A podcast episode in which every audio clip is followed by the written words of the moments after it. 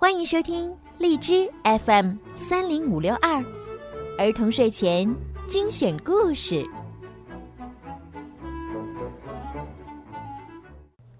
亲爱的宝贝们，你们好，我是小鱼姐姐。今天呢，小鱼姐姐要继续给你们讲鼹鼠的月亮河，听一听小鼹鼠米迦又发生了哪些好玩的事儿呢？鼹鼠的月亮河第十集。米迦跟着咕哩咕已经有好几天了，除了夜晚还是那么想家以外，米迦一直都觉得在外面的日子过得很好。咕哩咕偷偷地注意着米迦，他看见米迦常常会对着一块小小的卵石发呆，这对于学习魔法是不好的。咕哩咕说，他已经打算教给米迦一些魔法了。如果哪一天他自己忘记的时候，就可以反过来问米迦了。咕里咕每天都会变一些东西出来，但是吃的东西是不可以变的。如果把石块变成了面包，那我们吃了也不能够消化。咕里咕这样对米迦说：“就算这块石头有多么像面包，就算饿极了。”他们也绝对不会吃石块变的面包。他们的肚子都很饿，但是米迦仍然崇拜咕里咕。不管怎么说，咕里咕可以变出东西。咕里咕每天都要背诵一些古怪的口诀儿。啊，该死的口诀儿！如果我一天不重新背诵一遍，我就会忘记。他们实在是太容易搞混了。这并不影响米迦对咕哩咕的崇拜，他想，哪怕有一天能够学会咕哩咕的一点本领也是好的。这一天终于到了，你跟着我这么久了，我教你几个简单的魔法口诀吧。咕哩咕对米迦说。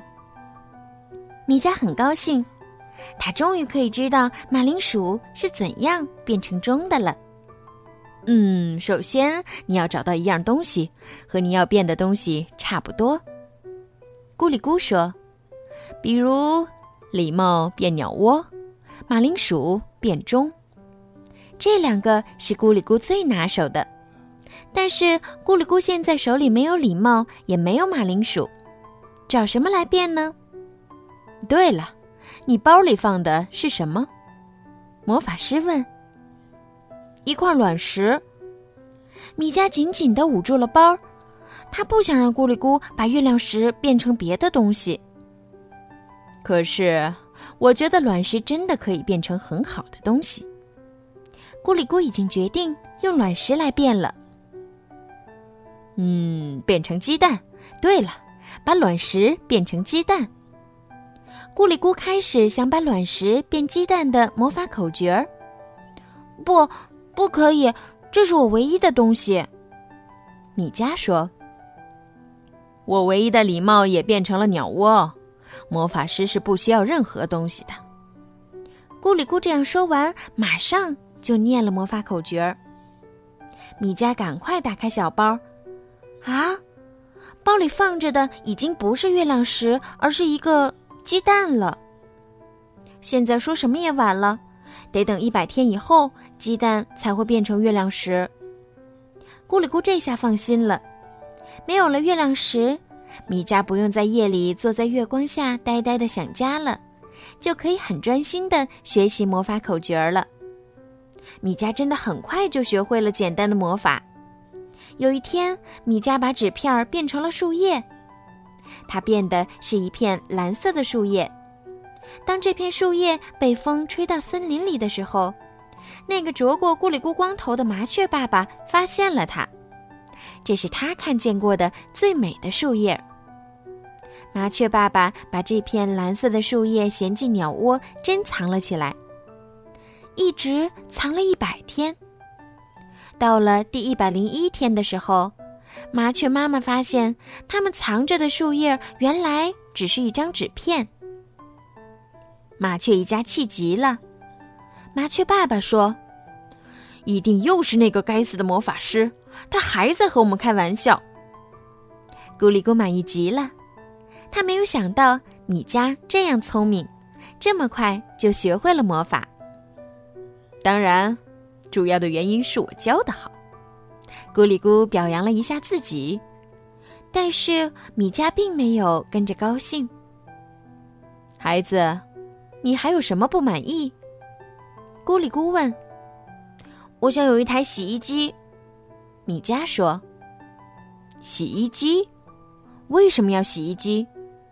咕里咕觉得很奇怪。我答应了鼹鼠尼里送他一台洗衣机，他可以不用那么辛苦的洗衣服了。米迦说：“原来米迦根本就没有忘记过家乡和家乡的朋友，即使没有了月亮石。如果你想变洗衣机，那就要找到和洗衣机有些相似的东西来。”但是洗衣机是什么样子的呢？咕里咕问。是啊，洗衣机会是什么样子的呢？米迦天天在考虑这个问题：是圆的、三角形的，还是方的？或许是长方形的。看来魔法在很多时候是没有办法的。咕里咕说。我并不想要魔法变成的洗衣机，我想要一台真正的洗衣机，不会变回去的洗衣机。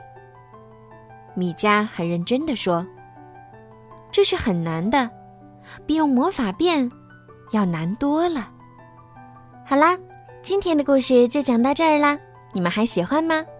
现在收拾一下，赶快睡觉吧。明天小鱼姐姐再讲更好听的故事给你们听喽，晚安。